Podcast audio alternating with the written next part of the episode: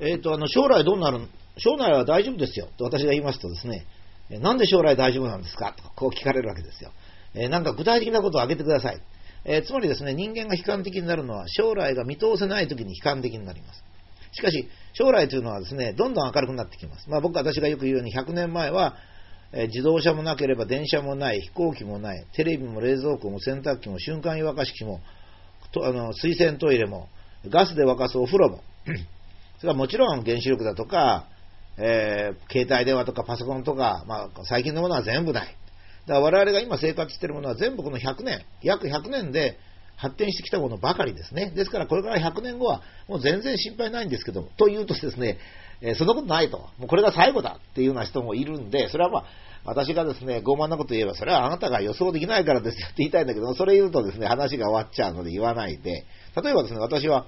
ドーム都市っていうのを推薦してるんですよ。例えば私今名古屋住んでるんですけど、名古屋ドームってのができるわけですね。まあ今の名古屋ドームっていうのはスポーツするための 名古屋ドームですけど、そうじゃなくて、名古屋市全体がこうドームの中に入ってるんですよ。どうなりますかって言うとね、傘傘屋がまず潰れますね。雨が降らないから。それから屋根がいらないから、瓦屋さんもちょっと苦しくなるから、別の職業に変わってもらわなきゃいけません。家を建てるとですね、屋根は薄いもの、布かなんかで拭けばいいんですね。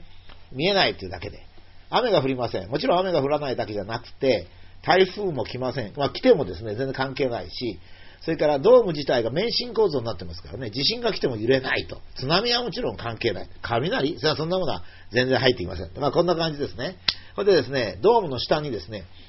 あの、海水が流れるんですよ。海水っていうのは面白くてですね、下の方が冷たくて上の方が暖かいんで、大体ですね、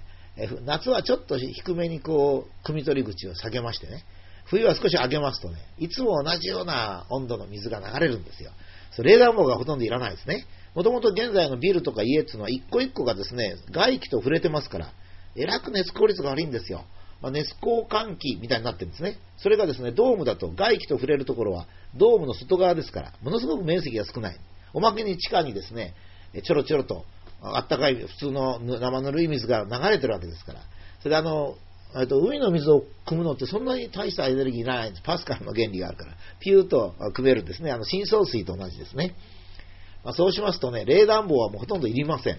今、冷暖房のね、お金がいるなんて全然いりませんからね。えエアコンなんてのはなんかあったらしいねっていうだけですよ。で屋根はドームになってますからね、そこをちょっと冬は全部開いて、あの、光線としてですよ。蓋はしてあるんですが、光線は通す。熱線が通す。それからまあ、ガンなんかも減るでしょうね。紫外線があんまり来ないから。で夏は少し遮蔽すると。まあ、こういうふうにするとですね、まあ、極めて太陽の光はいつも同じように吹きます。まあ、風ももし必要なら、若干人工的な風を吹いたらいいですね。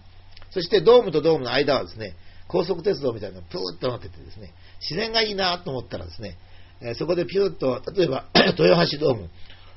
浜松ドームとか行きましてね、その間で途中下車するんですよ。そしてドアを開けますとね、そこには芝生と、ね、森林、えーそれに鹿とかリスがいると。まあ、こういうですね、それでバーベキューができると。まあ、こうなりますね。ドームの中ではですね、もう蚊もハエもいませんしね、えー大変に快適です。雨が降らないからですね、あの、で、あの、車っていうのはその頃、そのうちはですね、座るだけになりますよ。それで座ってですね、まあ、何もカードもかざさなくていいと思いますけど、まあ、あの、顔側はすぐわかるようになると思いますが、まあ、カードをかざせばですね、自宅までピューと連れてくれる。行きたいところをちょっと押せばですね、そのまま行ってくれると。まあ、いうことですね。運転免許はもちろんいらない。交通事故はもちろんない。GPS がですね、とにかく屋根の上についてますからね、今みたいに、えー周波数をですね、高めないと解像度が上がらないのに、そんなことないんですよ。もう大したことないです。だからもう1センチぐらい全部見分けますからね。えーと、女の人はまあ犯罪がなくていいでしょうね。男性は浮気ができない。いや、そんなことないですけどね。まあ、とにかく、まあ、そこら辺のセキュリティはセキュリティでやるとしてですね。まあ、そういうふうになりますよね。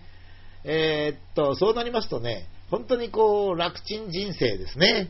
えー自然と人間の共存もできる。エネルギーはものすごく少なくて済む。地震、台風、雷、津波全部ない。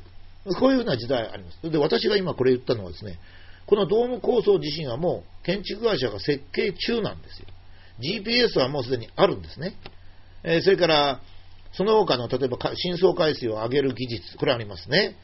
えー全部ある免震技術、これ全部あります。つまりですね、私が今言ったこと、驚くべきことに、もう今ある技術の組み合わせなんですよ。いや、実はですね、人間は今ある技術の組み合わせしかあできないんですよ。私がですね、新しい技術が思いついたら、私ノーベル賞すぐ取っちゃいますからね、そうはできないと。だから、新今ある技術の組み合わせだけでもそういうドーム都市ができるんですよね。まあ今なんか、東京なんとかタワーであんなんで騒いでますけど、いや、ああいうんで騒いじゃいけないんですよ。えー、ちっちゃいんですよね。えー、もう少し我々の技術をですね、どんどん使ってですね、画期的にですね、エネルギーがいるからね、なんか節約しなきゃなんないとか、そんなつまんないこと言ってないで、えー、節電なんかしなくていいと。どんどんやってくださいと。科学者はね、それやりますから。まあ、こういう感じでですね、科学者もね、悲観的なことばっか言ってないで、えー、もう少し夢のあること言ってほしいですね。え、そしてみんなが楽しくね、早朝野球をやったり、ビールを飲んだり、